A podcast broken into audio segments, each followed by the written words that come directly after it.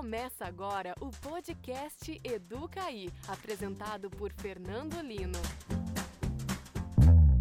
Esse é o Pré-Vida. É aqui que novas almas adquirem suas personalidades, peculiaridades e interesses antes de irem pra Terra. Conheça 22. Não quero ir pra Terra. Não adianta lutar. Eu não quero. Ah, Tá, olha, eu já sei tudo sobre a Terra e eu não quero nada com ela.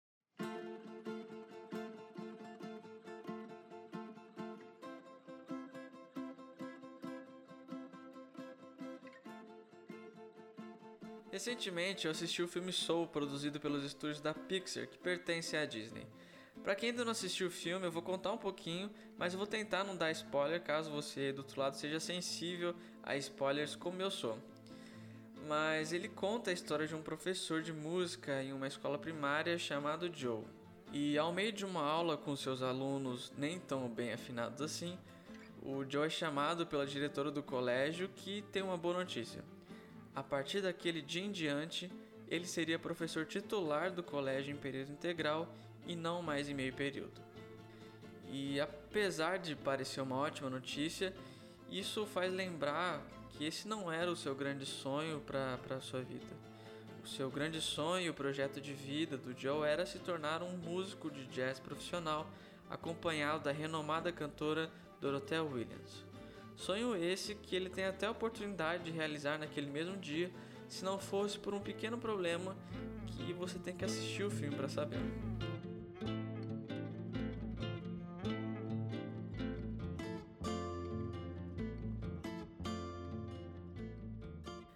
A ideia de Soul está muito conectada com um grande problema na educação de jovens no mundo inteiro: a falta de propósito. Uma pesquisa feita nos Estados Unidos pelo National Institute of Mental Health com estudantes já no ensino superior apontou que para 78% deles, o seu principal objetivo naquele momento era encontrar um sentido em suas vidas. Com as mudanças da BNCC e o novo ensino médio, as escolas e os educadores não terão somente como missão o ensino da técnica, mas também serão responsáveis pela fomentação de projetos e propósitos dos seus alunos. E foi sobre isso que eu fui conversar com o professor Léo Freiman.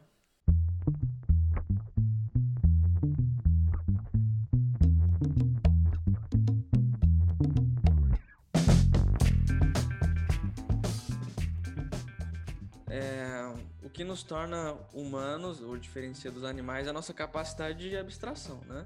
Nossa capacidade de atribuir significado para o mundo ao nosso entorno. Tem uma pesquisa que, inclusive, está nesse livro aqui que o senhor menciona nos artigos do Victor Frankl, que a gente vai falar daqui a pouco, que ele fala que 80% dos jovens chegando ao ensino superior, que eles sentem mais falta, é sentido na vida. E aí que eu gostaria de perguntar para o senhor, faltou alguma coisa na educação básica para dar esse sentido a eles? É, faz parte do processo? O que está acontecendo? Muito bem, excelente pergunta, Fernanda. Faltou o básico da educação básica, o para quê. Você vê que o próprio Viktor Frankl, nas suas obras, sempre fala dessa questão do sentido como algo que é uma propriedade do humano, essa capacidade de pensar e de pensar o pensamento. Diferente dos animais, nós também temos instintos, fome, sede, sono e outros, mas nós os temos, não eles nos têm. Se eu vou deixar minha fome me vencer, é, em última instância, uma escolha minha. Se eu vou escolher dormir ou não, é também uma escolha minha. Nós temos influências ambientais, sociais, históricas, sem dúvida, mas o modo como vamos lidar com elas, como você falou, depende do significado que eu faço. Né? Diante de uma crise, existem aqueles que se renovam, se reinventam, e tem aqueles que, de alguma forma, padecem. Então, o que falta na educação básica é justamente a gente parar para pensar o para quê, qual o sentido da educação, o que a gente quer com essa educação básica. A escola foi fundada, a escola de hoje, na Revolução Industrial, o modelo de carteira enfileirada que imita muito o modelo de uma linha de produção em série. Um, um, fala, todo mundo obedece, como eram nas fábricas antigamente. Existia um líder e todo mundo seguia aquilo que o líder falava. Dentro desse modelo, o QI era superestimado porque era grande medida de evolução de uma pessoa, de, de inteligência de uma pessoa. Veio Howard Gardner em 1982 desconstrói isso com a sua obra Estruturas da Mente, mostrando que além da inteligência lógico-matemática, a gente tem mais oito inteligências, né? A gente tem inteligência corporal, espacial, interpessoal, intrapessoal, naturalística e tantas demais. Isso traz um novo paradigma de que o ser humano é mais do que saber falar português e matemática. A gente precisa aprender a se emocionar, a se automotivar, a fazer amizades, a sonhar, a criar projetos, a lidar com a raiva, a lidar com a vida. Tanto que hoje, é, pareado as competências cognitivas que são importantes, sempre foram, sempre serão, claro, né? Matemática, física, química, ciências, todas as matérias escolares são importantes, mas hoje existe praticamente um consenso no mundo acadêmico que elas são tão importantes quanto as competências socioemocionais. Porque às vezes o aluno não aprende matemática, não porque ele é burro ou o professor é ruim, porque ele não tem paixão pelo resultado ele não tem flexibilidade para tentar um outro jeito, ele não tem humildade para perguntar e persistir, ele não, não, sabe construir senso de equipe com um colega e, e juntos aprenderem. Né? Então, hoje, no fundo, na educação brasileira, a gente deveria ter muito menos conteúdos e muito mais espaço para o aprendizado das competências socioemocionais, que hoje está comprovado são os grandes precursores de uma vida realizada e feliz cognição e socioemocional de mãos dadas. Não pode ter, como muitas vezes é, ah, eu tenho uma carga horária de eh, 95% de cognição e 5% socioemocional. Isso não funciona. Essa sociedade caducou. Né? Essa, esta sociedade, Fernando, é a que formou é, um homem que desmata, o homem que é misógino, o homem que é agressivo, o homem que é impessoal, que tem uma uma distribuição de renda absurda, o homem que é racista, xenofóbico. Então, assim, ter inteligência sem sentido é aquilo que Hitler fez, por exemplo. Hitler foi muito inteligente, é o que eu sou judeu e posso falar. Ele foi brilhante do ponto de vista do mal, né? assim como Stalin. É, então, em termos cognitivos, eles eram brilhantes, os nazistas. Né? Assim como Stalin, assim como tantos outros líderes ditadores são brilhantes. Mas de que adianta ter uma mente brilhante mal, uma brilhante mal alocada? Entende? A mesma dinamite que pode abrir uma ponte, né? É, no meio de uma montanha e ligar cidades e unir povos, pode matar pessoas. Então, primeiro, na minha percepção, o que falta é a gente parar para pensar para que a gente quer educar as pessoas, o que o nosso mundo precisa e para onde o mundo está indo. Ontem eu estava vendo uma matéria, ah, porque os robôs e competições de robôs e que divertido. Quer dizer, no lugar de se estimular a, o esporte, a arte, a interação, o lúdico, nossa sociedade está hipervalorizando a tecnologia, hoje ainda mais, ao custo daquilo que o Michel Demorger, no livro A Fábrica de Imbecis Digitais, ele fala. A gente está hoje tendo uma explosão de obesidade, de distração, de falta de atenção, de comportamentos violentos, de desinteresse com a vida, de desesperança. E olha, você citou o Viktor Frankl, é um autor que escreveu no pós-guerra, pós-segunda guerra. Se você olhar os livros do, do, do Yuval Harari, né, um autor super atual, ele fala a mesma coisa. Se pegar o livro dele, 21 lições para o século XXI, você vai ver que em 70, 80 anos não mudou nada. Por quê? Porque a nossa educação ainda carece de espaço para a construção de um sentido de vida, de um projeto de vida. Muito bem, que prazer estar aqui com você, Fernando, você que está nos ouvindo agora, no seu sofá, no seu carro, correndo, seja lá onde você estiver, nesse país ou no mundo. Eu sou Léo Freiman, psicoterapeuta, tenho formação em programação neurolinguística, mestrado e especialização na área escolar e do desenvolvimento humano pela USP.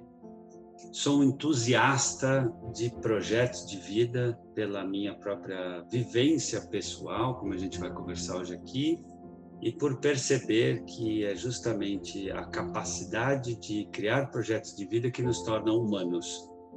E isso, para mim, é motivo de muita alegria nesses quase 30 anos no meu consultório com meus pacientes, nos meus livros e nas palestras, poder ser aquele que é o guardião da certeza de que a vida vale a pena. Uma expressão que eu aprendi com Michael Mahoney, um dos principais psicólogos de todos os tempos, um dos autores da revolução cognitiva nos Estados Unidos. Só citando outro outro autor que escrevia para crianças também, que é o C.S. Lewis, Ele dizia que ensinar somente a técnica sem a moral, é, você só está transformando a criança em, vamos dizer assim, diabos inteligentes, né? Exatamente, exatamente. De que adianta o aluno saber muito bem a língua portuguesa se a usar para ofender um colega? Bacana. É, vamos entrar também então nas primeiras duas perguntas, professor, que é a pergunta mais básica, que é o que afinal é projeto de vida e por que, que é importante o aluno aprender na escola básica, na educação básica, sobre o seu projeto de vida. Muito bem, o projeto de vida é aquilo que é o projeto para a minha vida, são os meus sonhos, são as minhas idealizações, são as imagens que de alguma forma eu crio na minha mente e posso transformá-las em projetos, em planos, em objetivos e organizar meus pensamentos, sentimentos e atitudes. Tudo que a gente faz, Fernando, tudo. Se eu vou comer um pão com manteiga, se eu vou comer uva, se eu vou pentear meu cabelo desse jeito ou daquele, tudo que existe no mundo do comportamento começa com um pensamento. Hoje isso é ensinamento básico de neurociência. Tudo começa com uma imagem, nosso cérebro ele processa o mundo por meio de imagens. Se eu uso esse shampoo aquele, eu visualizo a cena e o meu corpo decide. Então, é, nós já somos seres que projetam o tempo inteiro. Mas se eu não for piloto nesse processo, eu acabo repetindo o mundo que me deram. Eu acabo virando manada. Eu acabo virando aquilo que o mundo é, aquilo que todo mundo faz, aquilo que me disseram para fazer. Né? Não à toa, a gente vê no livro do Tal Ben Shahar, Seja Mais Feliz, ele mostra que um dos grandes efeitos da infelicidade, um dos grandes é, motivos da infelicidade generalizada que a gente tem hoje no mundo é que muita gente quer ser famoso, quer ter status. E as escolhas profissionais bem feitas são autocentradas, combinam com a pessoa, com os propósitos dela, com a natureza dela. E, de novo, se isso não for ensinado desde a educação infantil, no Fundamental 1, 2, médio, é, de onde o aluno vai construir um senso de sentido se ninguém o ensinou a criar uma bússola interna? Aí o cara não quer prestar vestibular, aí o cara não quer abrir a câmera, aí o, o garoto não quer nem sair da cama, e aí é, é culpa do, do, aluno? Não, o aluno, na verdade, é vítima de um sistema que está falido. Na verdade, esse sistema atual faliu. Né? Pergunte para qualquer adulto: você gostava da sua escola? É muito raro a nossa escola precisa cair na real, numa nova real, uma nova realidade. O mundo hoje pede interação, pede lúdico. Agora, Fernando, tenho uma questão aqui. Enquanto os reitores universitários não fizerem um esforço para mudar o vestibular, a escola vai continuar refém desse processo. Então não é culpa do professor, é isso que precisa falar. Ninguém tem falado sobre a responsabilidade dos reitores em mudar os vestibulares. Porque só quando os reitores começarem a exigir as competências socioemocionais, o gosto pelo conhecimento, a curiosidade, a empatia, a criticidade, o projeto de vida, a resolução de problemas, e o Enem é um passo em direção a isso, comemoremos, sim, é um passo, mas enquanto os, diretores, os reitores da USP, da Unicamp, da PUC, dos grandes, da U, do INSPER, da GV, da, enfim, dos grandes centros da, da Unesp, dos grandes centros educacionais brasileiros, não fizeram o esforço de dizer, olha, metade do nosso vestibular vai ser avaliar a tua criatividade, tua empatia, a pessoa que você é, a escola fica reprimida. Então todo mundo bate na escola, escola, escola, escola, escola. Mas no final do dia, Fernando, o que os pais cobram é vestibular, é Enem. Entendeu? É, é, é esse o grande ponto. A escola é refém de um pai de uma mãe que diz que quer uma formação humana, mas cobra vestibular. Entende? Então, no fundo, está todo mundo perdendo. O professor se sente invisível e não valorizado. Porque raríssimas escolas têm uma sala de professores bonita, um uniforme que empodera, um, um, um programa de, de desenvolvimento humano continuado. Estou dizendo só profissional. Desenvolvimento humano. Quantas escolas têm, por exemplo, cuidado com a saúde mental dos professores? Quantas escolas têm uma parceria com uma faculdade de fisioterapia para vir lá fazer uma sessão de shiatsu uma vez por semana com o professor? São coisas que não custam nada, mas valem muito. Quantas tem uma nutricionista que vem uma vez por mês para, de repente, fazer uma orientação para os professores sobre a importância da hidratação, de comer bem durante a aula? Quantos professores são realmente estimulados meritocraticamente? Parabéns, Carol! Não é dinheiro, mas ó, parabéns, me dá uma visibilidade, me dá um livro, me paga um jantar, me manda uma pizza para minha casa, me dá um, um bonequinho para eu pôr na minha mesa, uma frase obrigado, aperta minha mão, me diz para mim, ó, para, gostei, obrigado pelo que você fez. Quantas escolas têm um programa sistemático de formação meritocrática e desenvolvimento? Poucas, infelizmente.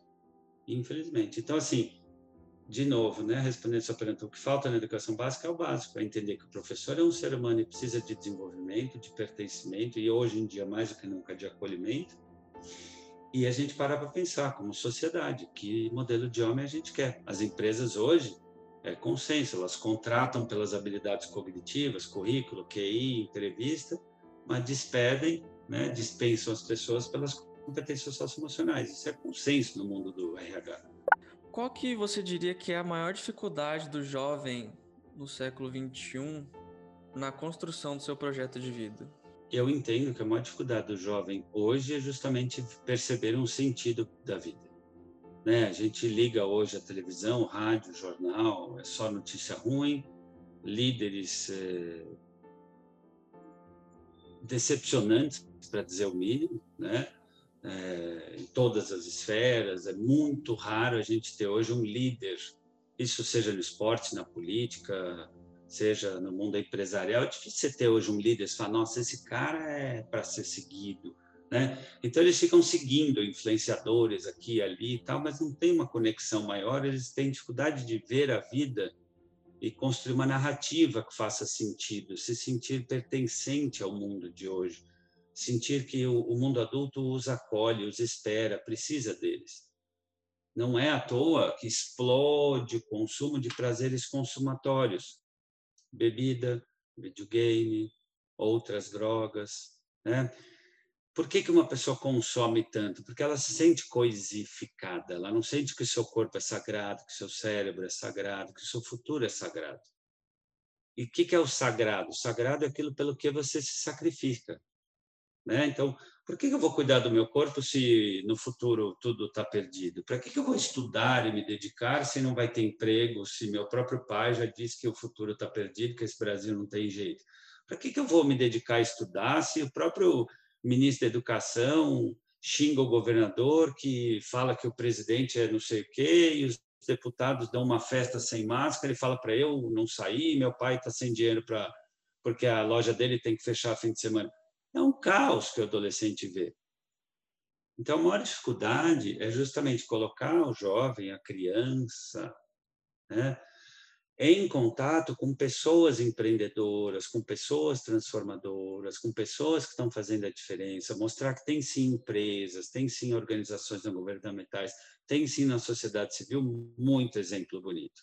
Né? Você pega o trabalho do Ayrton Senna, o cara foi incrível nas pistas, a irmã dele né, junto com um grupo genial, formou aí um, um grupo que empreendeu e toca milhões de pessoas. Isso tinha que ser estudado na escola. Você pega é, editoras, vou dar um exemplo da editora que publica meus livros, a FTD, foi criada pelos irmãos maristas, né, São Marcelino Champagnat, um cara que, sabe, comeu pão com literalmente, passou todos os perrengues e dificuldades, e, e criou uma obra que tem 80 países, tem que ser estudado. Né? Pode ser essa editora, pode ser o que uma empresa bacana faça. Olha, aquele jogador, sei lá, o CR7, olha que bonito o trabalho que ele tem extra-campo.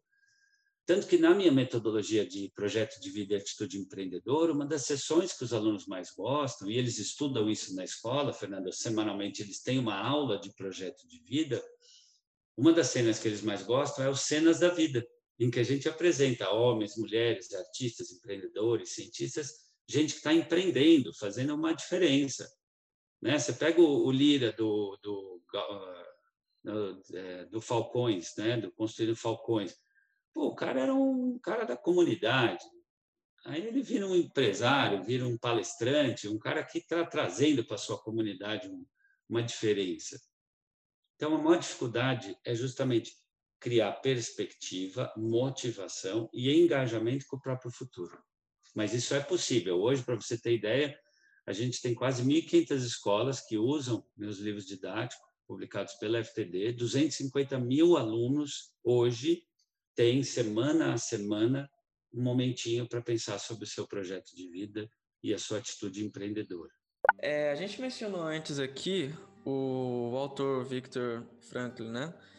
É, eu queria que o senhor explicasse um pouquinho, se pudesse, quem foi ele, o Victor Franklin, e como ele se encaixa nesse nosso papo sobre projeto de vida. Eu conheci a obra de Victor Frankl no final da faculdade de psicologia. Eu tinha uma disciplina chamada Oficina de Criatividade e li o livro dele Em Busca de Sentido, Um Homem num Campo de Concentração. E lá ele fala que em Auschwitz, o quarto campo de concentração nazista que ele passou, ele observava que algumas pessoas, por dor, por desesperança, por sofrer todo tipo de agressão física, mental, é, esmoreciam e até morriam de desgosto. Mas, olha que interessante, algumas pessoas naquele contexto extremo andavam de cabeça erguida. Elas tinham uma certa força. Né? O corpo, às vezes, podia estar completamente abatido, esquelético, mas o olho delas ainda se mantinha com um certo brilho. E ele começou a perceber que essas pessoas eram justamente as que tinham um projeto de vida. Eu quero escrever um livro, eu quero terminar um filme que eu comecei, eu quero é, voltar a atender meus pacientes, eu quero reencontrar a minha família, eu vou, eu vou é, é retornar ao meu país e vou criar um mundo melhor. É, é, eu preciso voltar a pintar é justamente o projeto de vida que cria um refúgio da alma nos momentos difíceis. Por isso que na psicologia cognitiva, inclusive, a gente tem uma técnica que é o refúgio da alma, que é você pensar como você quer lembrar dessa situação daqui a cinco anos. Como você quer pensar sobre o que você fez agora, neste mês, no Natal.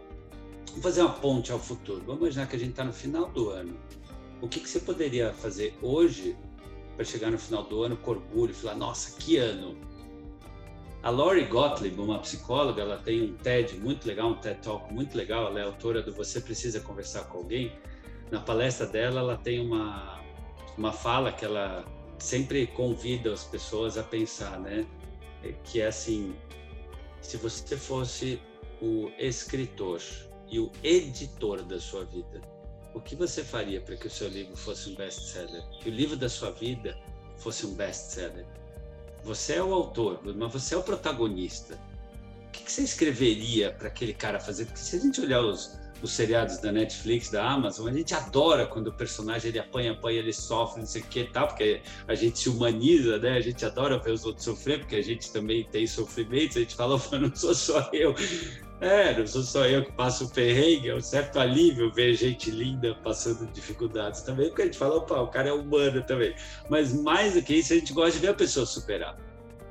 Então, muito da conquista da superação, Fernando, vem justamente da gente pensar assim: o que de melhor eu posso fazer comigo agora para que eu chegue lá daqui a seis meses, um ano, daqui a cinco, melhor. Tanto que o Victor Frankl fala, né, nos livros dele, viva como se você já estivesse vivendo pela segunda vez o que você está vivendo agora e corrige o erro logo. Porque ele fala, né? A gente não sabe se vai ter uma segunda vez, se vai ter outra vida. Isso, até hoje não tem relato de alguém que voltou de fato, né? A gente pode ter, dependendo da perspectiva espiritual, mil imaginações, mas de fato o que a gente tem é isso aqui, né? É, então, melhor viver bem. E eu acho muito bonito isso, né? Peraí, se eu fosse um editor, pensa, você que está ouvindo a gente, você deve ter alguma situação na tua vida que é terrível, chata, complicada ou desagradável.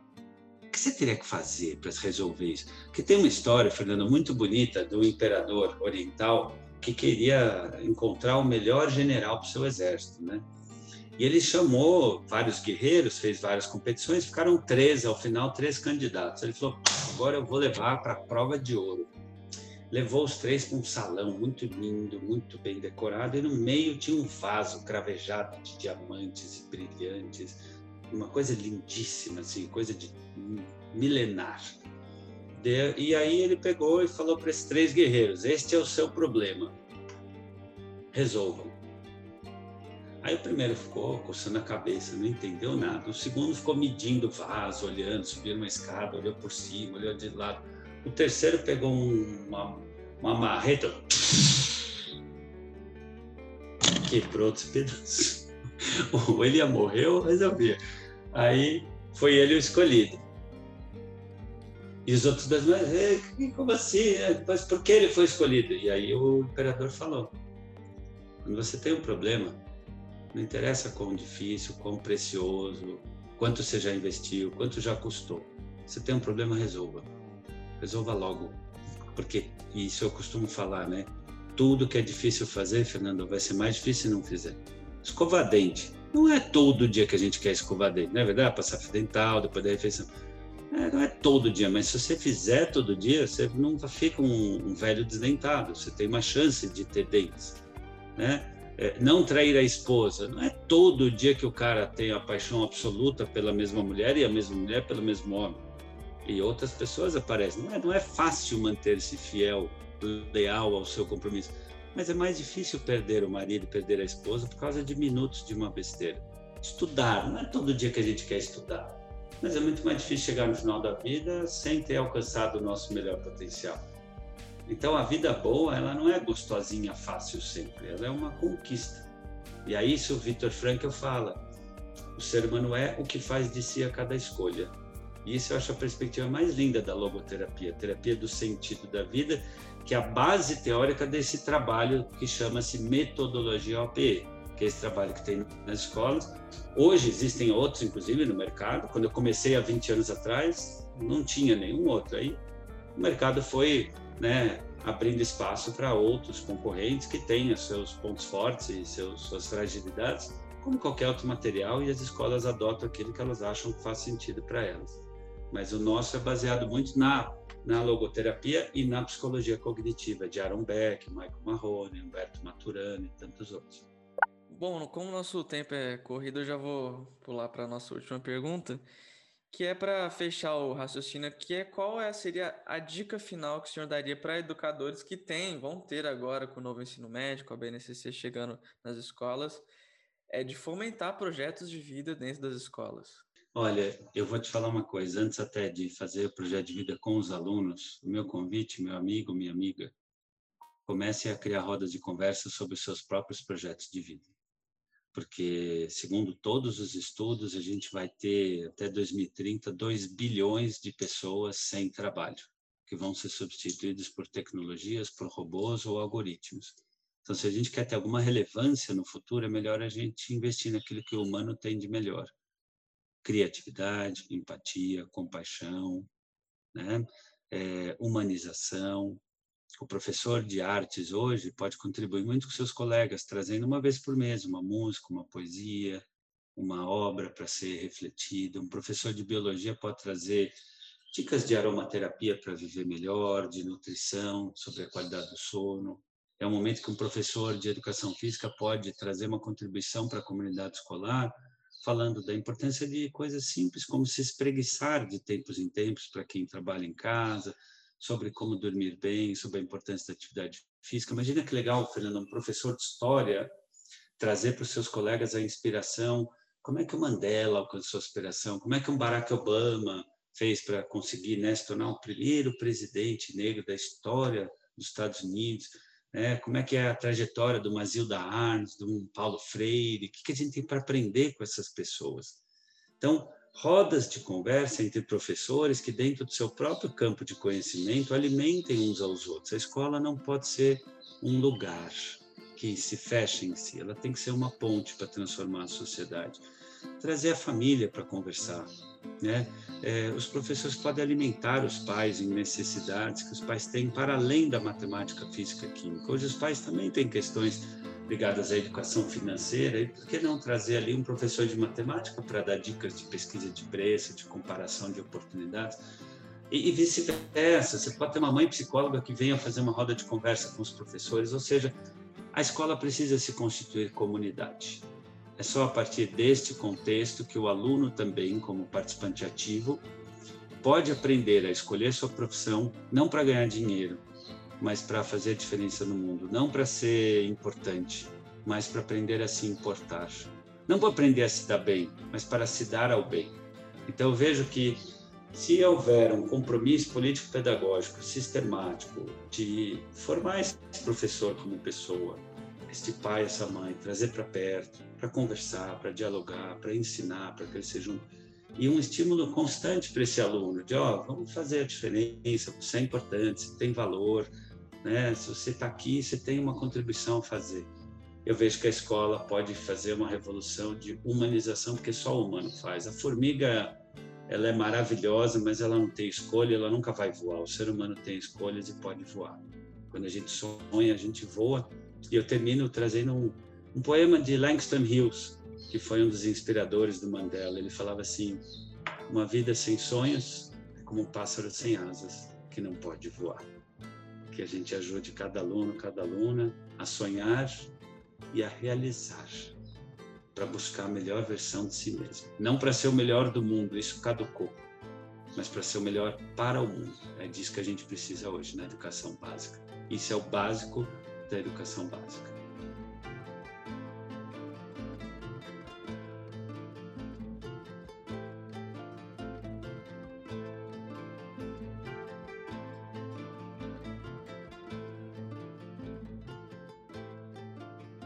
Por hoje é isso, pessoal. Não se esqueça de curtir as redes sociais do Educaí, que estão todas aqui na descrição. E até a próxima semana.